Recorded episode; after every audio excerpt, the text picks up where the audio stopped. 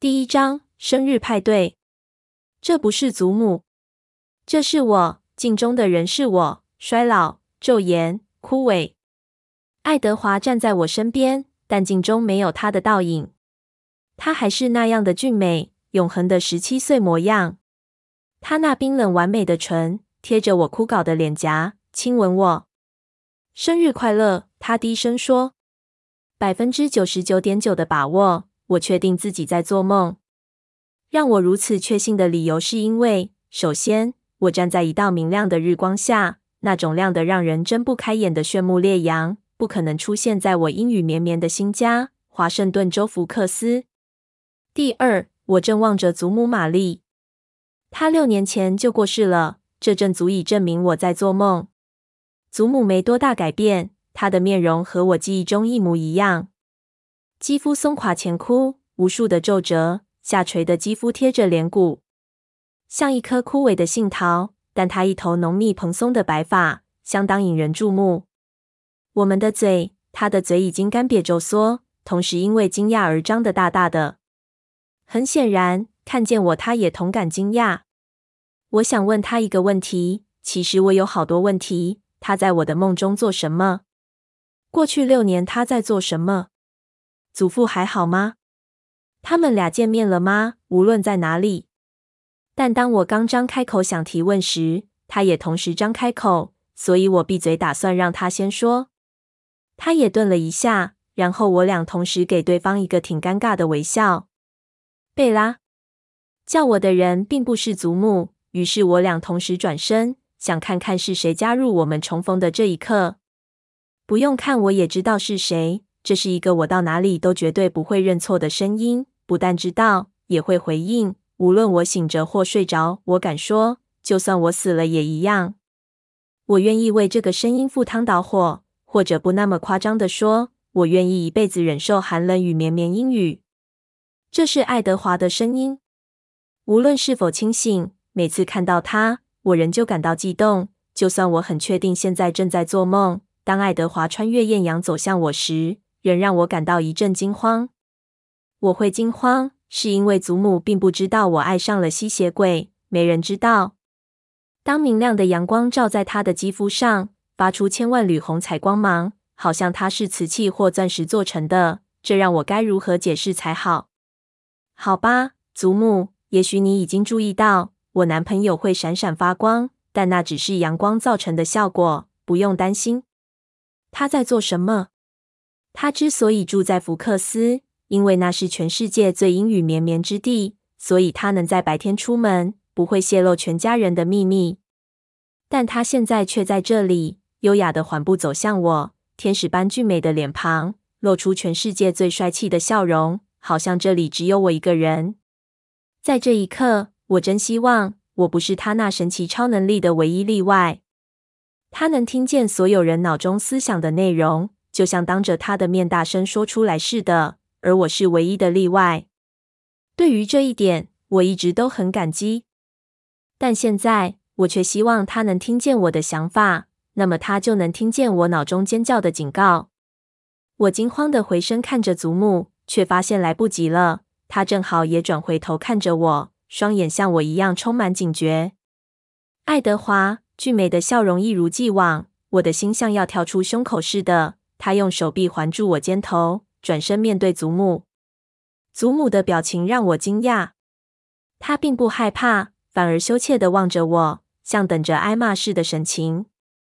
她的站姿也很奇怪，一手怪异地伸出去弯曲，像是在拥抱空气，好像她的手臂围着某个我看不见的东西。直到这时，当我望着眼前的景象，我才注意到有一圈巨大的金色光环围绕着祖母。我感到迷惑不解，于是我抬起手，不是搂住爱德华腰身那只，想触摸他。他模仿我的动作，像镜中人似的。照理说，我们的手应该会相触，但我只摸到冰冷的玻璃。灵光一闪，我的梦瞬间成为梦魇。这不是祖母，这是我，镜中的人是我，衰老、皱颜、枯萎。爱德华站在我身边。但镜中没有他的倒影，他还是那样的俊美，永恒的十七岁模样。他那冰冷完美的唇贴着我枯槁的脸颊，亲吻我。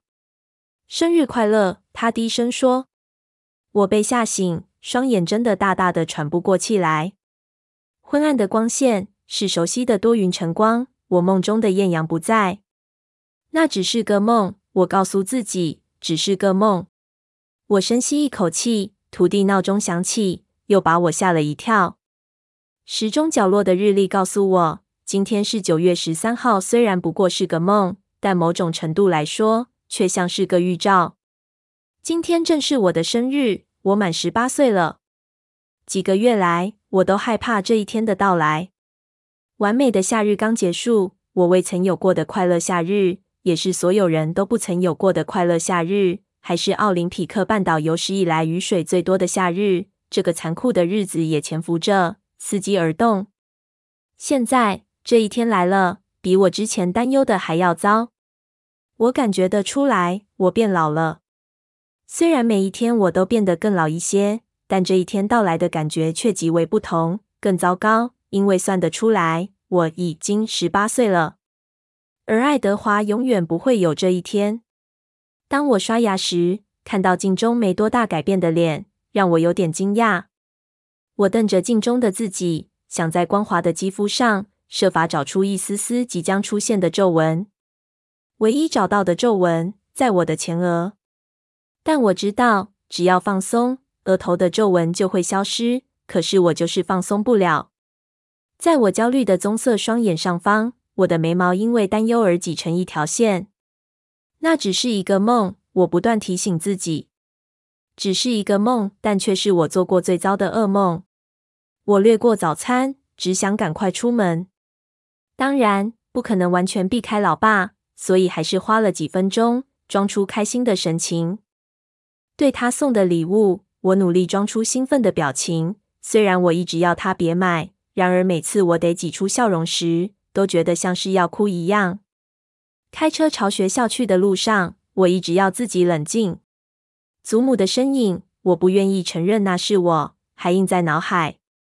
我无法思考，满脑子都是绝望。直到我将车停在福克斯高中后方熟悉的停车场，看见爱德华一动也不动地倚着他那辆闪亮的银色富豪，就像一尊令人难忘的美丽大理石雕像。我的梦境并未完全表现出他的俊美，他正等着我，和平常没有两样。我的绝望瞬间消失，取而代之的是惊喜。虽然和他交往了半年，我仍旧不敢相信自己何德何能。站在他身边一起等着我的是他的姐姐爱丽丝。当然，爱德华和爱丽丝并没有血缘关系。福克斯盛传的版本是库伦家的孩子。全都是卡莱尔·库伦医生和他妻子艾斯蜜领养的，因为这两个人都很年轻，不太可能会有十来岁的孩子。但全家人都有同样苍白的肤色，同样奇特的金色眼眸，及像淤青般深深的黑眼圈。他的脸和他一样，拥有惊人的美丽。对知道内情的人来说，例如我，他们的相似性正足以说明他们的身份。看见爱丽丝也在等我。我不自觉地皱起眉头，她黄褐色的双眼，充满兴奋的神采，手中握着一个方正的小银盒。我告诉过爱丽丝，在我生日这一天，我不要东西，什么都不要，不要礼物，不想引人注意。但很显然，没人理会我的愿望。我用力甩上我那五三年雪佛兰卡车的车门，破旧车门的铁屑因为这样的震动，像雨般落在潮湿的柏油路上。我缓缓走向他俩，爱丽丝蹦蹦跳跳地走向我，她那头黑发下，小精灵般的脸庞洋溢着兴奋光彩。生日快乐，贝拉！嘘，我边要她近身，边环视停车场，想确定没人听见。我最不想要的就是在这黑暗的日子里庆祝，但她不理我。你要现在拆礼物，还是等一下？她急切地问我。此时，我俩正一同走向爱德华，他还在原地等我。不要礼物，我咕哝说。这总算让他注意到我现在的心情。好吧，那就晚点。你喜欢你妈寄给你的剪贴本吗？还有查理送的相机。我叹口气。当然，他早知道我会得到那些生日礼物。爱德华并不是他家唯一的超能力者。当别人决定好要送我的礼物时，爱丽丝就能预先看见。哦，很好呀，我觉得那是一个很棒的主意。一生只有一次高年级时光，让剪贴本好好留住你的生活经历。你念过几次高年级了？那不一样。我们走到爱德华那里，他伸出手，我急切地握住，郁闷的情绪瞬间消失。他的肌肤仍如以往光滑、坚硬，而且很冰冷。他轻轻挤压一下我的手指，我望着他如水晶般的金黄色双眸，心狂跳个不停。听见我的心跳声，他又笑了。他举起另一只手，冰冷的手指沿着我的唇线轮廓游移，对我说：“那么，一如之前讨论的，我不可以祝你生日快乐，是吗？”“是的。”完全正确，我老是改不了这习惯。模仿他使用完美正式的发音用字，只有上个世纪的人才会这样说话。只想再确认一次，他用手顺顺红褐色的蓬乱发丝。说不定你会改变心意。大部分的人都很喜欢生日和礼物之类的。爱丽丝笑了，她的笑声就像清脆的风铃般悦耳。当然你会喜欢，在这一天。所有人都会对你特别好，依你的心意去做。贝拉，事情还能有多糟呢？他用夸张的语气问我。我变老了，我回答，声音不如我希望的稳定。在我身旁，爱德华的笑容不见了，嘴唇紧抿成一条线。十八岁才不老，爱丽丝说。通常女人不是要到二十九岁生日才会那么沮丧吗？比爱德华老，我咕哝着。他叹口气，理论上没错，他轻声说：“才不过大一岁而已。”但我以为，如果我确信能获得我想要的未来，如果我能确定未来的岁月我能与爱德华、爱丽丝以及库伦全家人共度余生的话，当然希望届时的自己不是一个满脸皱纹的老女人，那老个一两岁这样的事，我才不会在乎呢。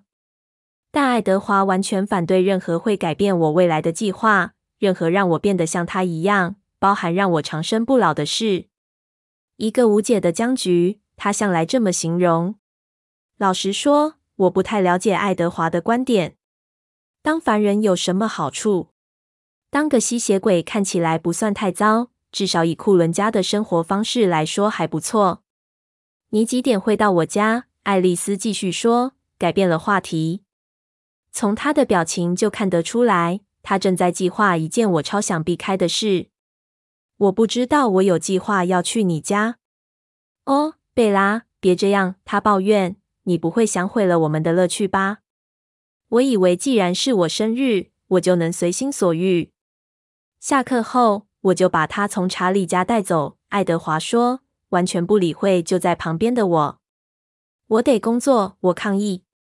老实说，你不用。爱丽丝沾沾自喜地说：“我把一切计划都告诉纽顿太太了，她愿意和你换班，同时还要我转告你生日快乐。”我我还是不能过去。我结结巴巴地说，努力想找出一个借口。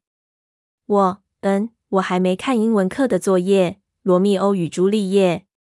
爱丽丝轻笑一声：“罗密欧与朱丽叶，你早就熟得不得了。”可是伯特先生说。我们要看具体的演出，才能体会个中意涵。这是莎士比亚当初创作的原意与精神。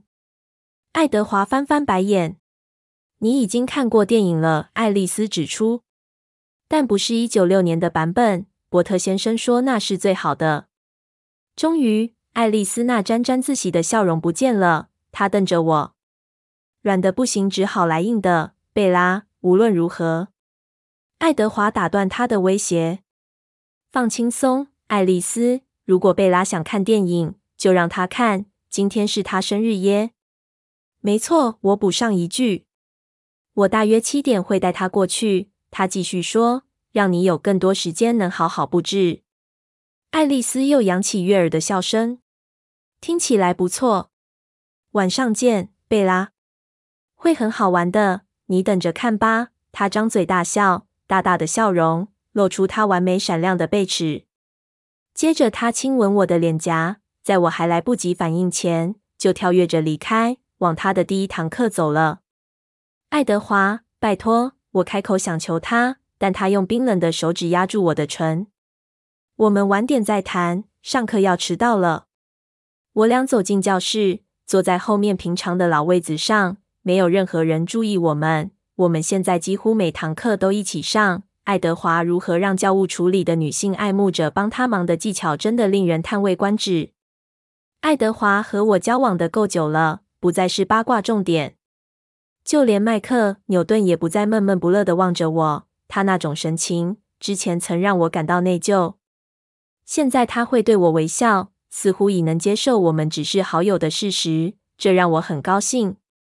暑假过后，麦克整个人改变很多，脸不再那么圆，使他的颧骨更为凸显，浅金发也换了造型，之前那头冲冠怒发留成长发，上了发胶。小心梳理成似乎是随心乱抓的模样，一眼就能看出他的灵感出自何处。但爱德华的模样不是随便模仿便学得来的。随着时间消逝，我想过好几种方法，希望今晚能不用去库伦家。我的心情如此哀伤，要在这种情况下庆祝已经够糟了。还有更糟的是，这意味着成为众人的注目焦点以及礼物。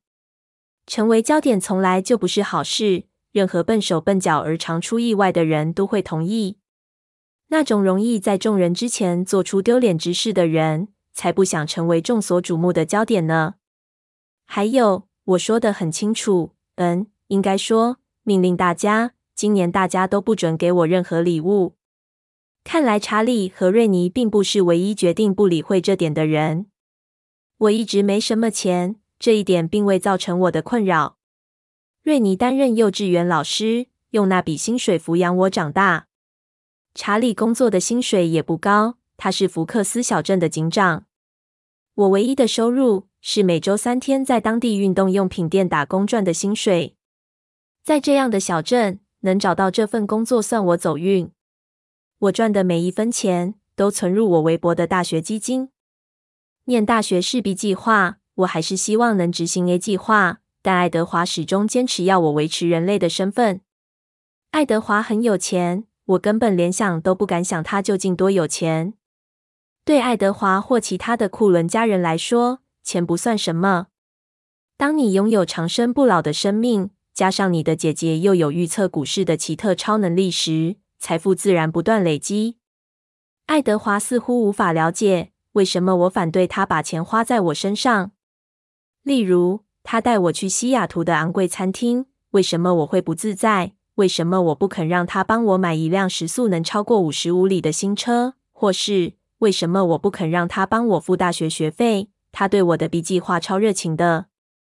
爱德华认为我不可理喻的难搞，但既然我无法回报，我怎么能接受他的给予呢？为了某些无法理解的原因，他想跟我在一起。但他给我的任何东西，都只会让我俩的关系发展更不平衡。随着这一天时间经过，无论是爱德华还是伊丽丝，都没再提起我的生日，我稍稍放心。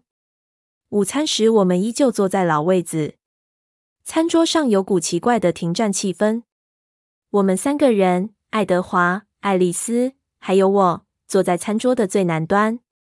我其他的朋友们，麦克和杰西卡。他俩正处于尴尬的分手后朋友关系阶段。安琪拉和班暑假后，他俩人在交往。艾瑞克、康纳、泰勒以及罗伦，罗伦其实不算是朋友，都坐在同一张餐桌，却像被一条看不见的线隔在另一头。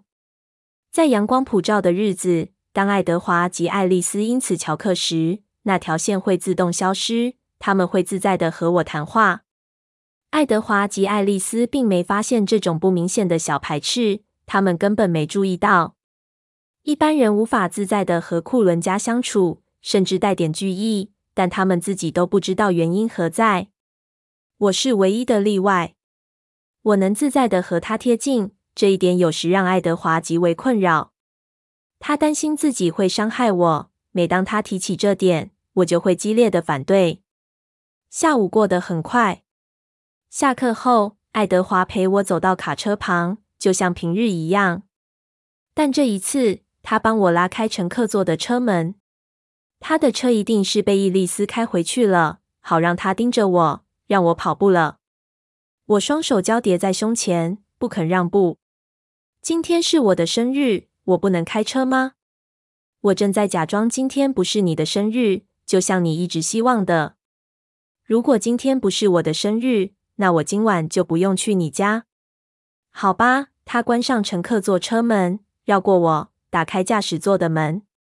生日快乐！嘘，我冷淡地要他安静。从他拉开的车门爬上驾驶座，希望他有别的建议。当我开车时，爱德华不断地转动我的收音机，不甚满意地摇头。你的收音机收讯真糟。我皱眉，每次他挑剔我的卡车时，总让我不高兴。我的卡车很好，很有个性。你想要好一点的音响吗？那就去开你自己的车。我对爱丽丝的计划感到紧张不安，更何况我的情绪本来就够低落了。我的口气很重，但那不是我的本意。我从未对爱德华这么发脾气。我的语气声调让他紧闭着嘴，忍着不笑出来。当我把车停在查理屋前，他靠向我，双手捧住我的脸。他的动作十分小心。指尖轻柔地托着我的颈项、脸颊和下巴，好像我是某种特殊的易碎品。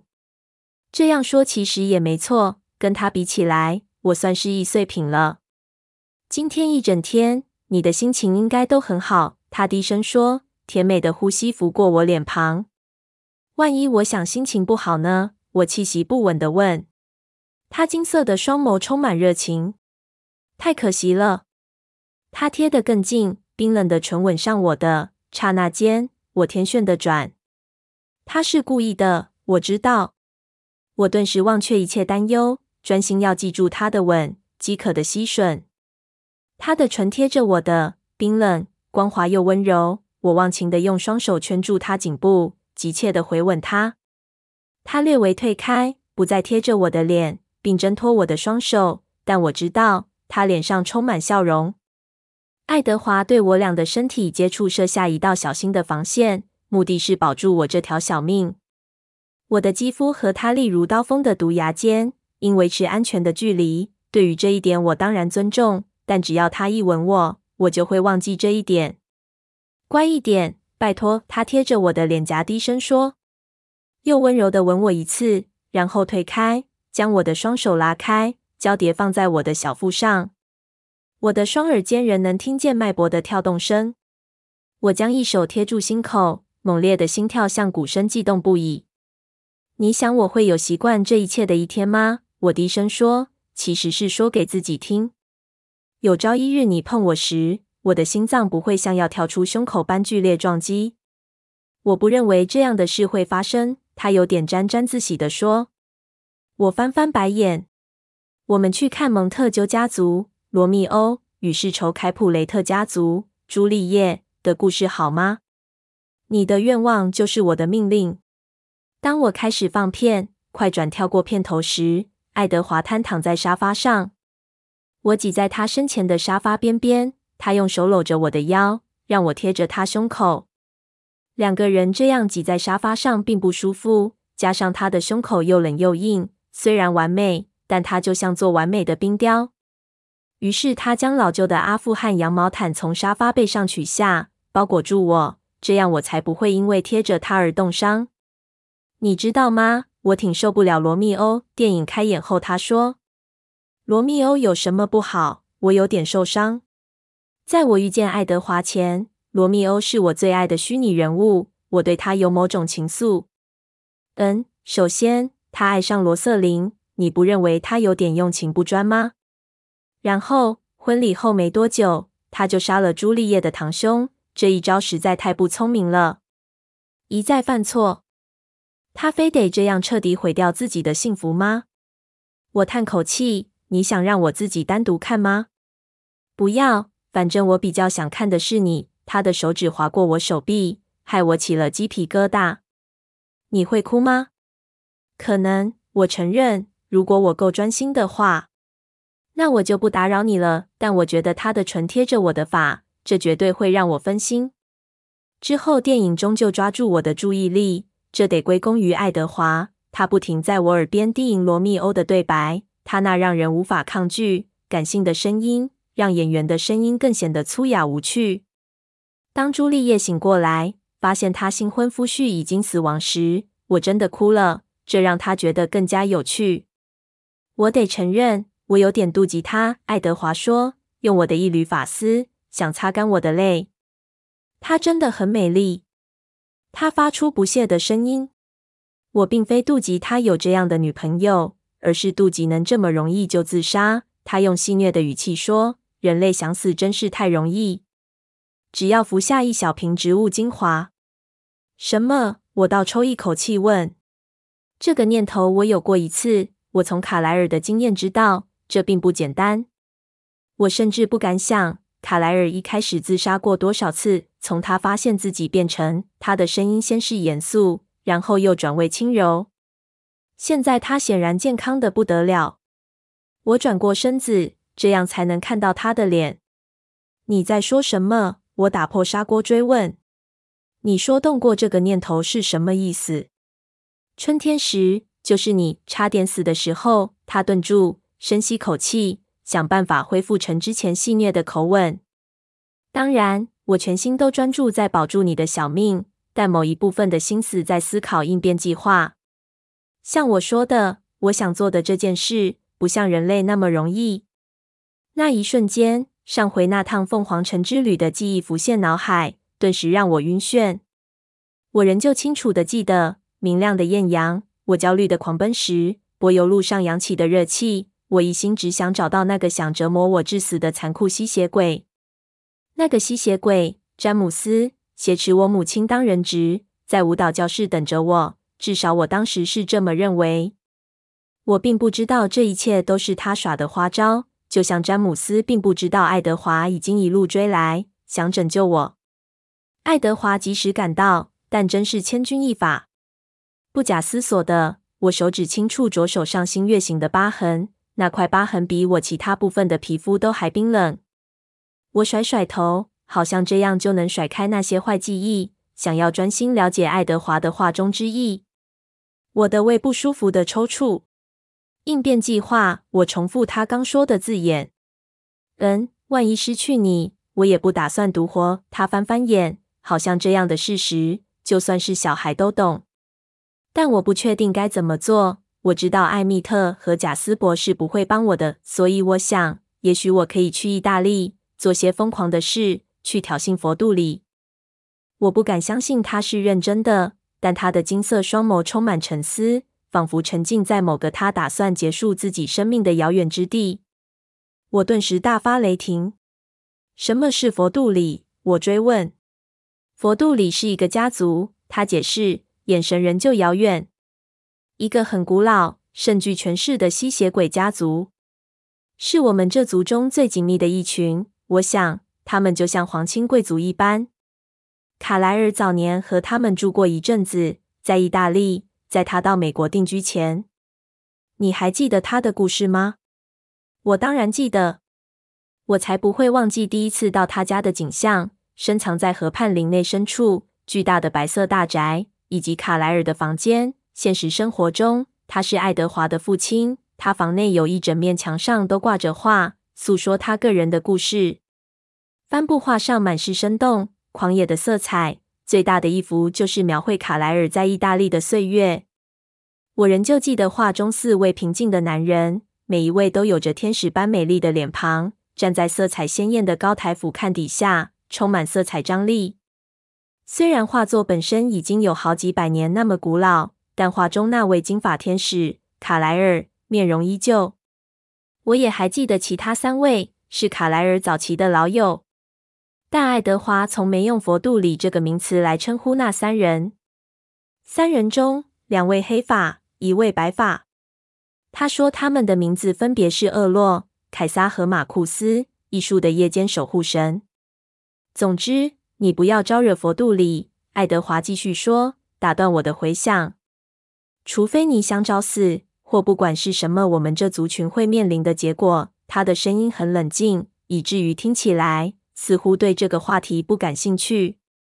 我的愤怒变成惊恐，用双手捧起他的脸，紧紧扶住。你永远、永远、永远不准再有这样的念头。我说，无论我发生什么事，你都不准伤害自己。我不会再让你陷入险境的，所以讨论这个毫无意义。让我陷入危险？我以为我们已经有共识了。这些不幸都是我自己的问题。我更气了。你竟然还敢这样想！一想到我死后，爱德华也不复存在，就让我痛苦不已。如果情况相反的话，你会怎么做？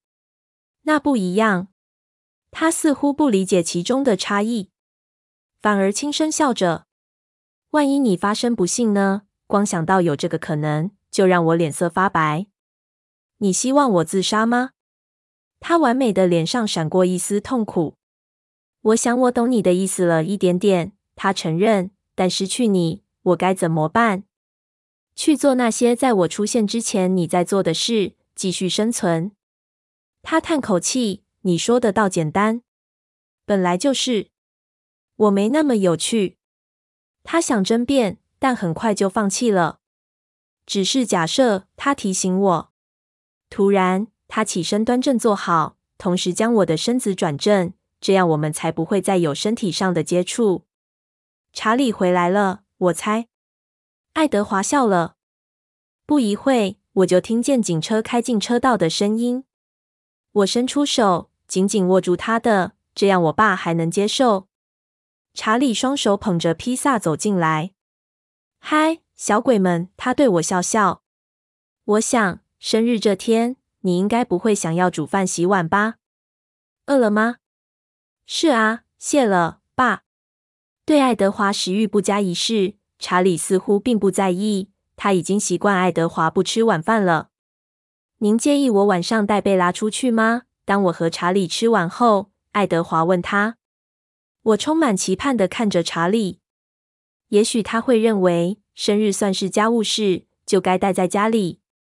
但毕竟这是我妈瑞妮再婚，搬去佛罗里达后，我跟他共度的第一个生日，所以我不太清楚他的想法。好呀，今晚水手队要出战红袜队，查理解释。我的希望顿时落空，所以我不会是个好伴。拿着，他掏出瑞尼建议他买的相机，因为我需要拍照片来放满我的剪贴簿，丢给我。他应该知道我的协调性一向不佳。相机从我指尖擦过，落向地板。爱德华在相机还没落到地毯摔坏前便接起，接得好。查理说：“贝拉，如果今晚库伦家有什么好玩的，你应该拍些照片。你了解你妈的，你还没动手拍，她就等不及要看照片了。”好主意，查理。爱德华说，同时把相机交给我。我将相机对准爱德华，按下快门。能用耶，好极了。对了，帮我跟爱丽丝问好，她好久没来我们家了。查理的嘴角有一边垂了下来。才三天，爸，我提醒他。查理很欣赏爱丽丝。自从春天时他帮助我度过别扭的恢复期以来，他就变得对她死心塌的。查理会永远感激他免除了自己必须帮助几乎是成年人的女儿沐浴的可怕差事。我会转告他的。很好，你们俩今晚好好玩。这句话就像是解散令。查理已经走向客厅，准备要看电视了。爱德华笑笑，胜利的笑容，牵起我的手，拉着我从厨房走出去。当我们走到卡车旁，他再次打开乘客座的车门。这一次我没反对。晚上我没法在偏僻的弯道中找到通往他家的路。爱德华朝北开，穿越福克斯，将我这台古董级的雪佛兰的时速飙到有史以来的极限。当它开到超过五十时，引擎声比平常更吵。开慢点，我警告他。你知道你会喜欢什么吗？一辆可爱的奥迪双人座跑车，非常安静，马力又强。我的卡车很好。说到昂贵的非必需品。如果你真的知道怎么做才是对的，你就不会花钱买生日礼物给我。我一毛都没花。他彬彬有礼的回答：“很好，你能帮我一个忙吗？要看是什么事。”他叹口气，可爱的脸庞变得严肃。贝拉，我们最后一次过真正的生日是帮艾蜜特庆生，那是一九五三年。放我们一马，今晚脾气别那么固执。大家都很兴奋。每次他这样说，总让我吓一跳。好吧，我会乖乖的。我可能应该先警告你。请说。当我说大家都很兴奋，我说的是所有的人。所有的人，我差点说不出话来。我以为艾蜜特和罗斯利在非洲，福克斯的人都以为库伦家的长子今年离家到达特茅斯念大学，只有我知道内情。艾蜜特想参加，但罗斯利，我知道，贝拉，别担心，他会乖乖的。我没回答。要我不担心，说的容易。美丽金发的罗斯利。和爱德华另一个养姐爱丽丝不一样，她不怎么喜欢我。老实说，那种感觉比不喜欢更严重些。罗斯利认为我是个不请自来、打扰他们神秘生活的人。我对现在的情况也有点内疚。我认为艾蜜特和罗斯利离家在外都是我的错，虽然我真的很高兴不用看见他，但我很想念艾蜜特。他是最爱与爱德华嬉闹的熊大哥。我真的很想念他，在许多方面，他就像我想要的大哥哥一样，不过个头吓人些。爱德华决定改变话题。好吧，如果你不愿意我送你一辆奥迪，那有什么是你愿意接受的生日礼物？我的回答像是低语。你明知道我要什么。他皱起眉头，原本平滑的额头出现皱纹。显然。他宁愿话题再转回罗斯利身上。我们今天好像不断在争执这个话题。别在今晚，贝拉，拜托。好吧，可能伊丽丝会给我我想要的礼物。爱德华号叫一声，深沉、凶恶的吼声。这不会是你的最后一个生日，贝拉。他慎重地说。真不公平。我想我听到了他咬牙切齿的声音。这时，他已经将车停在他家门前。明亮的灯光从一二楼映照出来，长长的一排日本灯笼挂在前阳台屋檐下，围绕房舍的香柏树在灯火的映照下反射出轻柔的光辉。一簇簇的粉红玫瑰花沿着楼梯通向大门。我喃喃呻吟。爱德华也深吸口气，让自己平静。这是生日派对，他提醒我。试着别扫兴。当然，我咕哝着。他下车绕过来，帮我打开车门，向我伸出手。我有一个问题。他小心翼翼的等着。如果我去冲洗底片，我把玩着手中的相机，说：“照片中的你会显影吗？”爱德华大笑不已，将我拉出车子，牵着我走上楼梯，直到打开大门时，仍笑个不停。巨大的白色客厅内。全部的人都在等我。当我走进大门时，全体大声喊出“生日快乐，贝拉”，来欢迎我。我顿时满脸通红，低头不知所措。地上放满粉红蜡烛及几百个水晶碗，碗内装着玫瑰，我猜是爱丽丝做的。在爱德华的钢琴旁有张桌子，铺着白色桌巾，上面有个粉红色的生日蛋糕，桌上有更多的玫瑰、玻璃杯塔。以及成堆的银色礼物，比我想的还糟上一百倍。爱德华察觉我的痛苦，用手臂环着我的腰替我打气，闻闻我头顶。爱德华的双亲卡莱尔及艾斯密站在玄关，他们永远那么不可思议的年轻俊美。艾斯密细心的拥抱我，当他亲吻我的额头时，那头焦糖色的轻柔秀发扫过我脸颊。接着是卡莱尔。用手环搂着我肩头，抱歉弄成这样，贝拉。他低声对我说：“但我们没办法制止爱丽丝。”罗斯利和艾蜜特站在他俩身后。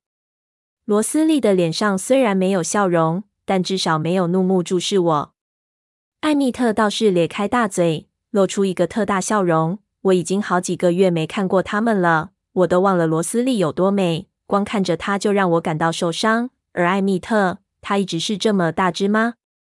你一点都没变。艾蜜特装出不满的声音说：“我以为会有很大的不同，但看看你，还是和以前一样会脸红。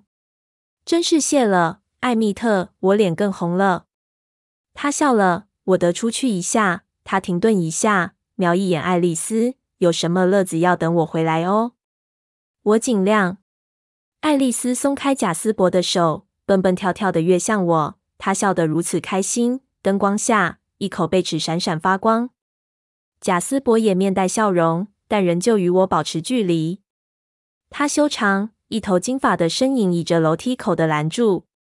我们之前在凤凰城躲在旅馆内共度了好几天，我以为他对我的反感已经消失。但如今他的行为举止又和之前一样，极尽可能的避开我。当时他之所以能较为自在与我相处，完全是因为他肩负暂时性的任务，负责保护我。我知道他的行为并不是针对我个人，只是预防措施，因此我也努力不要过度反应。贾斯伯是库伦家最无法严格节制饮食的人，人血的味道对他而言比其他人更难抗拒。他的历练不如其他人那么久。该打开礼物了，爱丽丝宣布。她冰冷的手握住我的手肘，拖着我走向堆着蛋糕和闪亮礼盒的桌边。我装出训道的表情。爱丽丝，我想我跟你说过，我不要。但我没听见。他自顾自的打断我。打开吧。他把我手上的相机拿走，将一个又大又方的银色礼盒放在我手心。礼盒很轻，好像是空的。上面的标签说明这是艾蜜特、罗斯利和贾斯伯合送的。小心翼翼的，我撕开包装纸，发现里面是个盒子，看起来像是某种电子设备，写了许多数字。我打开盒子，希望能得到更多启示，但盒子内空无一物。嗯，谢了。我的反应却让罗斯利笑了出来。贾斯伯也笑了。这是你卡车的新音响，他解释。艾蜜特现在正在外头帮你装上去，这样你就不能退货了。爱丽丝永远比我早一步。谢谢，贾斯伯、罗斯利。我说，我想起爱德华今天下午抱怨我车子音响的事，不禁苦笑。他们显然早就计划好了。谢了，艾米特，我大声地喊着。我听见卡车内传出如雷的笑声，让我也忍不住大笑。在开我和爱德华送的，爱丽丝说，她的声音如此兴奋，像女高音般的颤音。她手上拿着一个小小的正方盒。我转身瞪了爱德华一眼。你答应过的。他还没来得及回答，艾米特已从大门冲进来。刚刚好，他得意洋洋地说。他挤向贾斯伯。站在他身后，贾斯伯也已悄悄地站得靠近些，想看得更清楚。我一毛钱都没花，爱德华向我保证。他将一缕发丝从我脸上拉开，我的肌肤因为他的轻触而颤抖不已。我深吸口气，转向爱丽丝：“拿来吧。”我叹口气。艾蜜特开心的轻笑。我拿起小盒子，用手指戳破包装纸的边角，扯开胶带。同时瞪着爱德华，该死，手指被包装纸割伤了。我咕哝的说，然后将手指伸出来，要看看伤口的情况。一小滴血沿着伤口滴下来。接下来的一切发生的好快。不，爱德华嘶吼，他急奔向我，抱住我冲向桌子。我被他的冲劲压倒，压回蛋糕、礼物、花朵和盘子。我和一大堆水晶碎片一同摔落地面。贾斯伯撞上爱德华，声音就像岩石崩落般惊人。还有其他的声音，某种可怕的咆哮声，似乎是从贾斯伯胸膛发出的嘶吼。贾斯伯冲向爱德华，他的利齿离爱德华的脸不到一寸。下一秒，艾米特马上从后方抓住贾斯伯，用他有力的双手钳制他，但贾斯伯不断挣扎，他狂野。空洞的双眼瞪着我，惊吓之余，我开始感到痛苦。我摔倒在钢琴旁，直觉伸出手遮挡，想让自己不要摔得太惨。但我摔在那一堆玻璃碎片上。现在我只感觉一片灼痛，尖锐的痛楚从我的腰部及手肘不断涌来。望着手臂不断涌出的鲜血，晕眩茫然的我抬起头，却只看见六双眸子，充满贪婪、吸血鬼的双眸，